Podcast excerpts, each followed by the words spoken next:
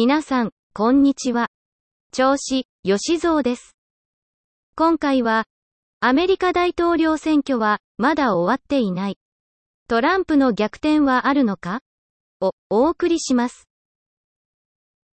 2020年のアメリカ大統領選挙は、バイデン勝利で、決着。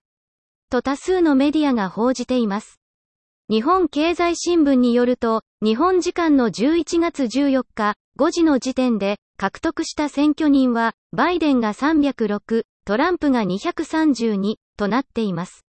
これだけを見ると、民主党のバイデン候補が勝利しました。となりますが、今回の大統領選は、そう簡単には終わらなそうです。その理由を、見ていきましょう。各地で溢れる、選挙不正の数々。大手メディアからは、ほとんど報じられていませんが、バイデン側の選挙不正を訴えるツイートや動画が数多く投稿されています。いくつか例を挙げてみます。州に在住していない人がバイデンに投票している。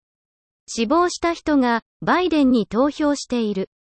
高齢の女性に郵便で投票用紙が複数枚届き、バイデンに投票している。投票を済ませた人が複数回バイデンに投票している。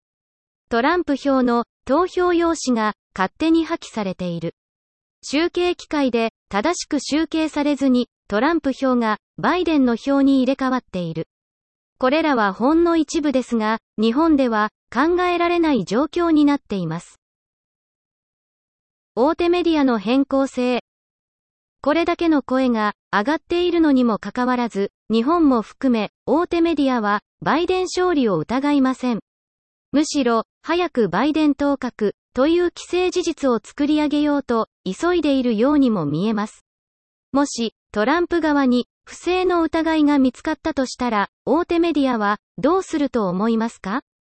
おそらく、あの証拠が一切上がらなかった、ロシアゲート疑惑のごとく、狂ったように、連日、報道を繰り返すことでしょう。日本でいうところの、森かけ疑惑のように。バイデンとトランプの取り扱い方の差が偏りすぎていて、これこそ差別ではないか。と憤りを感じてしまいます。議員としての意義。民主主義において、選挙で選ばれた議員というのは、どこに目を向けて、政治をすべきなのか。もちろん、民、です。国会議員ならば、国民に目を向けて、国民のため、国民の生活が豊かになるような政治をするものだと思います。トランプは、これまでどこに目を向けて政治をしてきたのか。皆さん、よくご存知だと思います。では、メディアの後押しを受けているバイデンは、どこに目を向けて政治を行うと思いますか？これは個人的な意見ですが、少なくとも国民ではないように思えます。メディアの後ろに控えているグローバル企業のために政治を行うと思えてなりません。そうなると、オバマ政権時代に逆戻りです。果たして、オバマ政権時代、アメリカ国民は生活が豊かだったでしょうか？民主主義の崩壊。選挙の不正が許されるのならば、それは民主主義の崩壊を表します。実質、アメリカはグローバル企業が支配する社会となります。民主主義ではなく、企業主義です。国民の暮らしよりも、企業が儲かることが第一となります。逆に言えば、国民の暮らしを犠牲にしてでも、儲けを優先させることになります。民主主義が崩壊したアメリカは、もはや先進国とは言えず、世界から見放されてしまうかもしれません。そうなると、ドルが基軸通貨である時代も終焉を迎えそうです。今後について、バイデンがこのままアメリカ大統領に就任するのか、それとも選挙の不正が認められてトランプが再選するのか。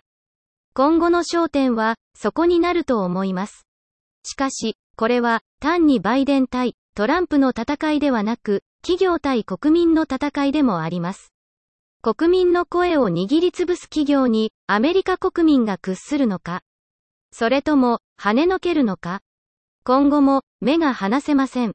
日本国民の一人として同盟国のアメリカ国民を応援しています。今回はこの辺で、それでは、また。